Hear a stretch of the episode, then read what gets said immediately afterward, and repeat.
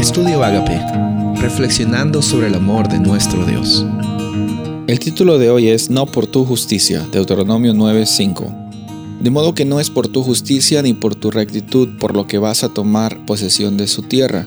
No, la propia maldad de esas naciones hará que el Señor tu Dios las arroje lejos de ti.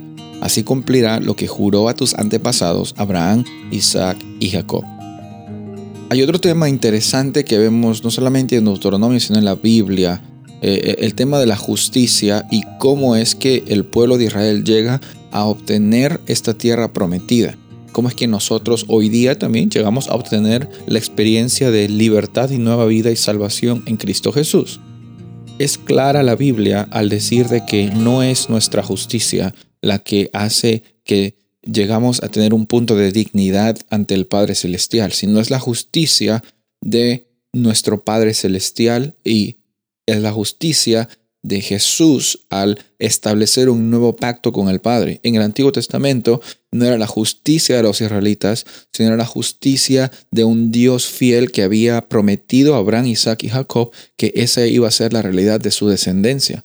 Vemos de que no es justicia propia, y es necesario recalcar, no es justicia propia. Y hemos hablado de esto con, eh, muchas veces, hemos hablado de esta realidad de considerar a Dios como nuestro Padre Celestial que está siempre presente, de que provee de nosotros, provee la, la mayor necesidad que tenemos, que es la necesidad de la experiencia de, de salvación y libertad que solamente podemos recibir por medio de Cristo Jesús.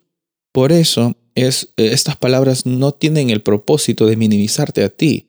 No, no, no, no tienen el propósito de hacerte sentir de que, mira, no, tú no eres nada porque tú no traes nada a la mesa. No, todo lo contrario, te está diciendo tu Padre Celestial que te ama, está diciendo tu Padre Celestial que, que esa es la realidad, o sea, la realidad es que nunca ha sido tuya y, y Él no está buscando que tú le pagues de vuelta, porque si tú no puedes cumplir con tu propia justicia, incluso en la novedad de vida tampoco puedes pagar lo que hiciste en el pasado. Dios puso ya un sustituto.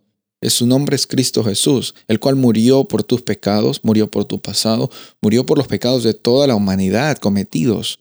Y por eso es que es necesario enfatizar esto, que, que mi salvación es una salvación que la recibo por gracia, porque Jesús vino a este mundo para tú y yo tengamos esta oportunidad de experimentar la vida y la salvación. Recuerda, no es por tu justicia, pero es por la justicia de Jesús que se te da a ti. Tú hoy día puedes llamarte justo porque tu Salvador Jesús está viviendo en tu corazón. Ya no vives tú, sino Cristo vive en ti. Y cuando esa es tu realidad, tú puedes decir, bueno, no es mi justicia, pero hoy soy justificado. Qué hermoso decir eso, ¿no? Dilo esta mañana, esta tarde, esta noche, a la hora que estés escuchando yo soy justificado, yo soy justificado. Soy el pastor Rubén Casabona y deseo que tengas un día bendecido.